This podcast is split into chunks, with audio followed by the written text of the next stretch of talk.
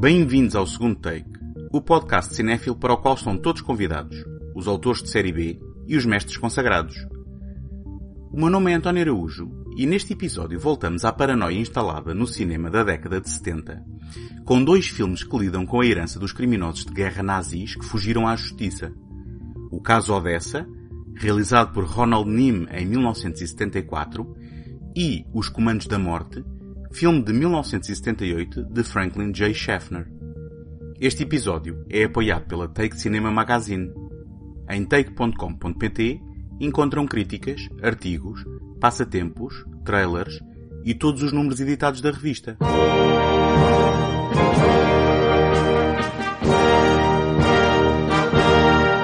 Na década de 70, celebraram-se os 30 anos do fim da Segunda Guerra Mundial. Por esta altura, muitos dos criminosos de guerra nazis que conseguiram escapar à justiça internacional tinham encontrado refúgio em diversas partes do mundo, com a América do Sul a servir como destino de eleição de uma boa fatia dos fugitivos.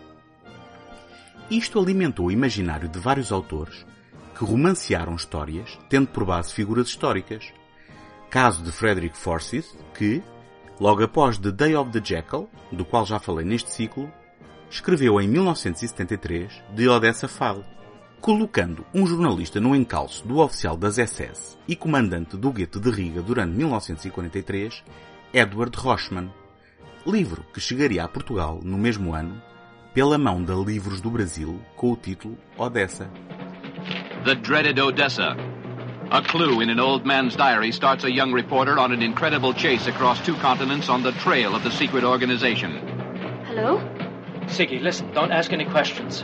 I want you to do something for me, something very, very important. But you mustn't tell anybody, do you understand? Peter Miller is going inside the Odessa. Germany believes she doesn't need us now. But one day, she'll know that she does. Em novembro de 1963, pouco depois de ouvir a notícia do assassinato de John F. Kennedy na rádio, Peter Miller, um repórter alemão, segue uma ambulância até o apartamento de Salomon Tauber, um sobrevivente do Holocausto que cometeu suicídio. No dia seguinte, Miller recebe de um amigo da polícia o diário onde Tauber escreveu a sua história de vida. Este foi prisioneiro no gueto de Riga, comandado por Edward Rochman. Aparentemente comovido pelos relatos das atrocidades cometidos por aquele a quem chamavam o carniceiro de Riga, e por uma passagem do diário em que Tauber descreve tê-lo visto a matar a tiro um capitão do exército alemão, Miller resolve procurar o paradeiro de Rochman, que Tauber tinha voltado a ver em Hamburgo alguns dias antes da sua morte. As suas investigações levam-no até ao famoso investigador de crimes de guerra Simon Wiesenthal, que lhe fala do Odessa, um organizado grupo político e industrial composto por oficiais da SS que facilitam a fuga e a proteção dos seus membros e que planeiam um atentado em Israel. ODESSA, the Organization of Former Members of the SS. It was formed at the end of the war to help SS men to disappear, to get them out of Germany, set them up with new identities. Thousands were given forged documents. The war's been over for 20 years. But the Odessa's grown like a spider's web. It stretches to many countries Argentina, Egypt, Spain, Paraguay. And the center is in Germany. Today. After the war, they set out to infiltrate every facet of life commerce, the judges, the lawyers, local government, even the police. That takes a lot of money, huh? Money. they have millions. The SS smuggled out most of their gold and art treasures just before Germany collapsed. A large part lies in vaults under the pavements of Zurich, Switzerland. Oh, yes. They have got plenty. Adaptado pelo jornalista britânico George Markstein e por Kenneth Ross, responsável também pelo argumento de Chacal, O caso Odessa foi realizado por Ronald Nim, veterano realizador oriundo das terras de Sua Majestade, que tinha acabado de assinar em Hollywood o mega sucesso A Aventura do Poseidon. Numa opção confusa, tanto a língua inglesa como a alemã são utilizadas para representar esta última. Sendo que a personagem de John Voight se chamar Peter Miller não ajuda à compreensão imediata de que estamos a assistir a uma história envolvendo um alemão de uma geração pós-guerra a lidar com a herança pesada do seu país. O veterano ator nascido na Áustria, Maximilian Schell, encarna Edward Rochman, com especial destaque a ser dado a analepses que ilustram os seus atos tal como relatados no diário de Salomon Tauber, enquanto que a sua irmã Maria Schell encarna Frau Miller, a mãe de Peter, numa breve mas importante cena em que os dois relembram a memória do pai deste. It was there I first saw him. Captain Edward Rochman, the SS commandant of the camp. The butcher. Every day brought another trainload of prisoners. Rochman had many of the women, children, and elderly exterminated on arrival. They were more valuable dead. Rochman had a hobby. He liked to destroy human beings. First their soul, then their body. Was ist denn los, Mann? Weichheitserscheinungen. Er hat doch nichts mitgebracht. Ich habe mit ihm gesprochen. Er ist doch erst 16. Nehmen Sie sich doch zusammen, Mann.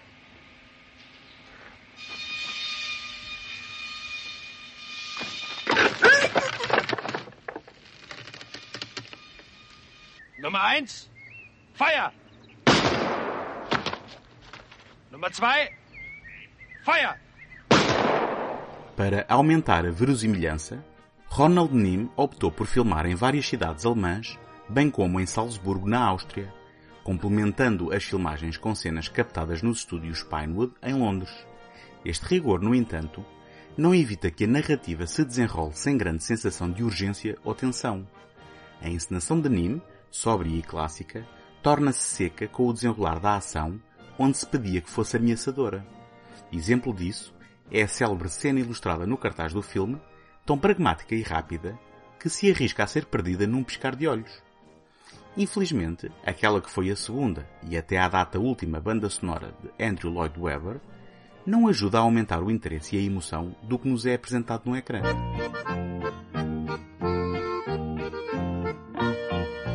Watch me now, here I go. All I need's a little snow. Starts me off, sets the theme, helps me dream my Christmas dream. Every year I'd read it, hoping things will O change. livro de Forsyth e depois o filme de Nim fez aumentar o interesse sobre Edward Rochman, na altura refugiado na Argentina, onde terá sido preso na sequência da atenção que recebeu fruto da popularidade dos mesmos. Rochman viria a escapar às autoridades argentinas e a fugir para o Paraguai, onde viria a falecer em 1977. Acusado de suavizar a mensagem anti-nazi do livro, o caso de Odessa reforçou junto do público a ideia de grupos organizados por nazis oficiais no exílio. Não obstante a maioria dos especialistas negar a existência de tais grupos, isso não impediu a crescente crença nos mesmos e a sua perpetuação em obras de ficção, como é o caso de Ira Levin, autor de Rosemary's Baby, que em 1976 escreveu The Boys from Brazil, uma fantástica história de mistério que coloca no centro da trama o médico e também oficial das SS, Joseph Mengele, conhecido como o Anjo da Morte, e que viria a ser editada em Portugal em 1980 pelo Círculo de Leitores como Os Meninos do Brasil. The whole world needs a Christmas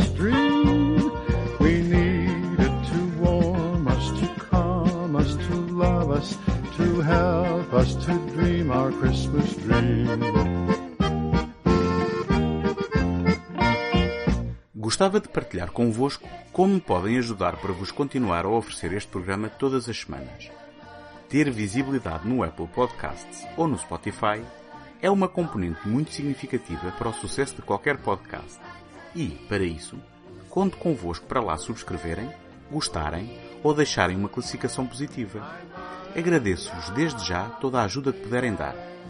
Em segundotake.com encontram o arquivo de todos os episódios deste programa, bem como do Betamax, um podcast em que me junto ao Tiago Laranjo para desempoeirarmos filmes abandonados à nascença e esquecidos pelo tempo.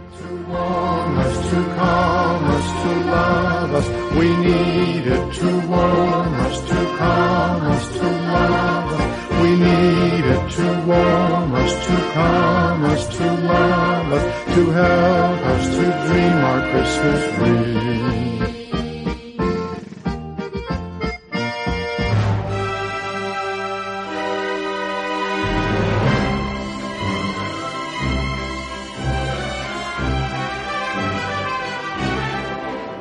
Em 1978, The Boys from Brazil foi adaptada ao grande ecrã com argumento de Heywood Gold e realização de Franklin J. Schaffner, responsável por títulos como O Homem que Veio do Futuro, clássico de ficção científica de 1968 com Charlton Heston, Patton, filme biográfico de 1970 sobre o controverso general americano George S. Patton, encarnado por George C. Scott, com o qual ganhou o Oscar pela realização, ou, em 1973, Papillon, adaptação de um popular livro do mesmo nome com Steve McQueen e Dustin Hoffman.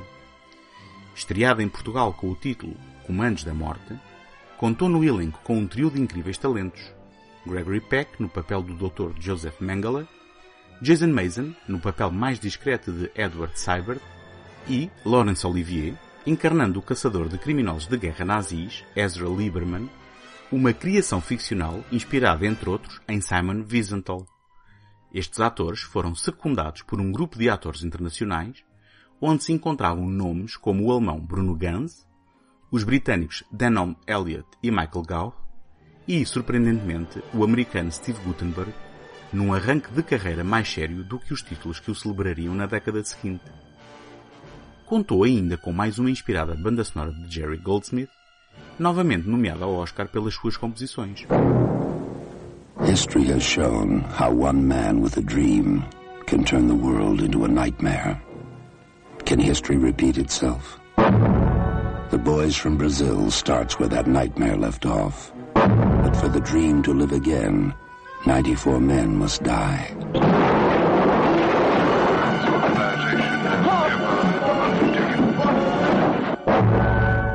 Gregory Peck is the architect of that dream. Laurence Olivier is the man who must destroy it before it destroys the world. Barry Kohler vigia uma organização de criminosos de guerra nazis que se reúne clandestinamente no Paraguai e descobre que o Dr. Joseph Mengele, o infame médico de Auschwitz, está entre eles. Telefona então para Ezra Lieberman, um envelhecido investigador de crimes de guerra estabelecido em Viena, na Áustria, para lhe passar a informação, mas Lieberman não o leva a sério. Kohler descobre o local e a hora da próxima reunião do grupo e grava usando um microfone oculto, mas é descoberto e morto enquanto telefona novamente para Lieberman e lhe reproduz a gravação em que se ouve Mengele a ordenar um grupo de ex-nazis para executarem um misterioso plano. Deverão matar 94 homens em nove países diferentes, seguindo um rigoroso agendamento delineado pelo próprio. Is Mengele trying to reproduce himself? No. He has brown eyes and he comes from a very wealthy family. Let's examine the family background of the donor. Father is 65 years old, a civil servant. The mother is 42, years said.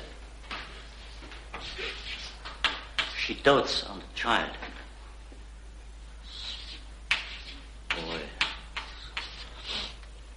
The boy is pale, dark hair, blue eyes, spoilt.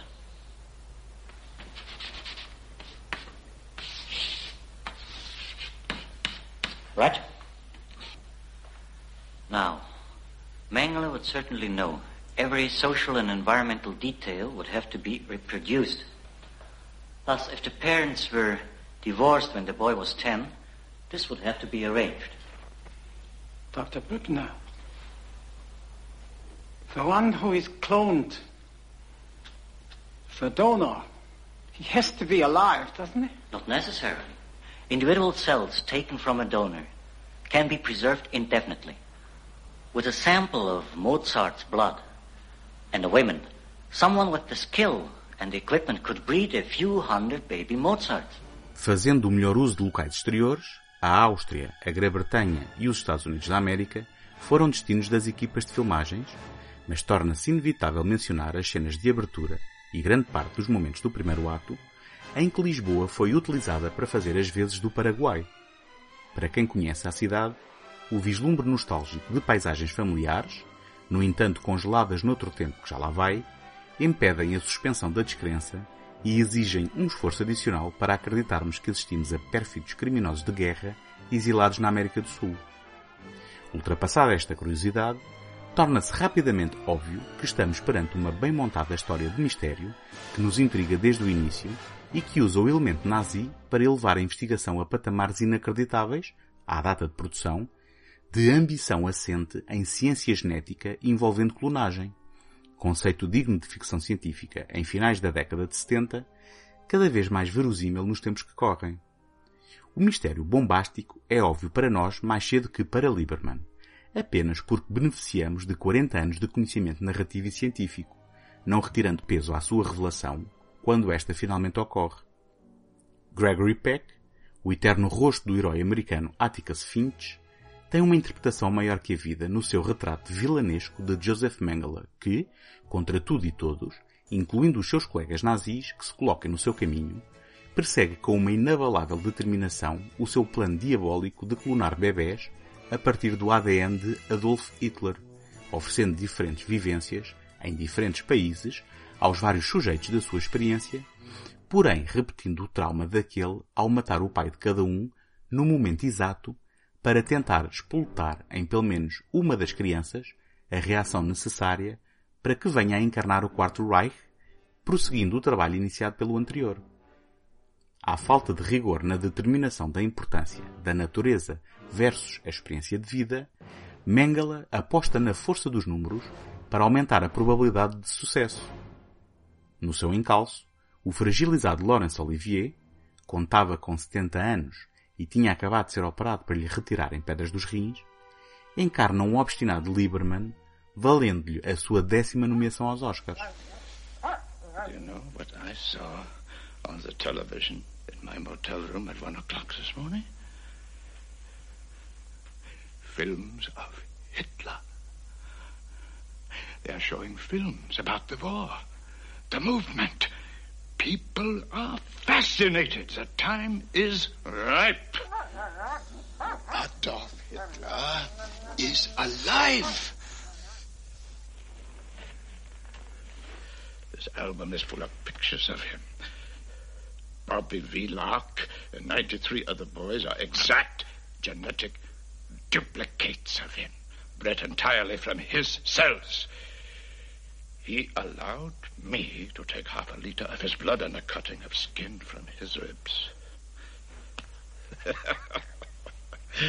we were in a biblical frame of mind on the 23rd of May, 1943, at the Berghof. He had denied himself children because he knew that no son could flourish in the shadow of so godlike a father. But then he heard what was theoretically possible that I could create one day not his son, not even a carbon copy, but another original. He was thrilled by the idea. The right Hitler for the right future. A Hitler tailor made for the 1980s, 90s, 2000. Sem conhecer o paradeiro ou o destino do verdadeiro Mengele, Comandos da Morte termina precisamente com a sua morte às mãos de um sujeito das suas experiências que ordena aos seus cães de guarda para o atacarem. Num paralelismo interessante com o Gênio do Mal, dois anos antes, em que Gregory Peck se via a braços com uma criança maléfica e era também atacado por cães. O infame médico nazi viria a morrer na vida real em fevereiro de 1979, pouco tempo depois da estreia do filme que, apesar da morte do seu vilão, deixava uma nota pessimista numa cena final em que se via a criança numa câmara escura com um sorriso ambíguo enquanto revelava as fotos do corpo da sua vítima, bem como de um ferido Lieberman. Por alguma razão, ao longo dos anos, surgiu e perpetuou-se uma versão que omite este final, deixando o espectador com uma nota mais positiva. É, por exemplo, a versão que se pode ver atualmente no Netflix. Apesar da seriedade e gravidade da Segunda Guerra Mundial e dos horrores que se perpetraram durante o conflito, Comandos da Morte demonstra que se podem utilizar situações e personagens reais para construir à sua volta ficção de qualidade sem que se corra o risco de ser considerado blasfemo, incorreto ou revisionista, abrindo de certa forma a porta para fantasias como Sacanas Sem Lei, de Quentin Tarantino, pelo menos no que diz respeito ao enquadramento histórico. Desde estes títulos, já passaram outras quatro décadas, mas o fascínio e a incredulidade com a magnitude do último grande conflito mundial ainda está aí para ficar.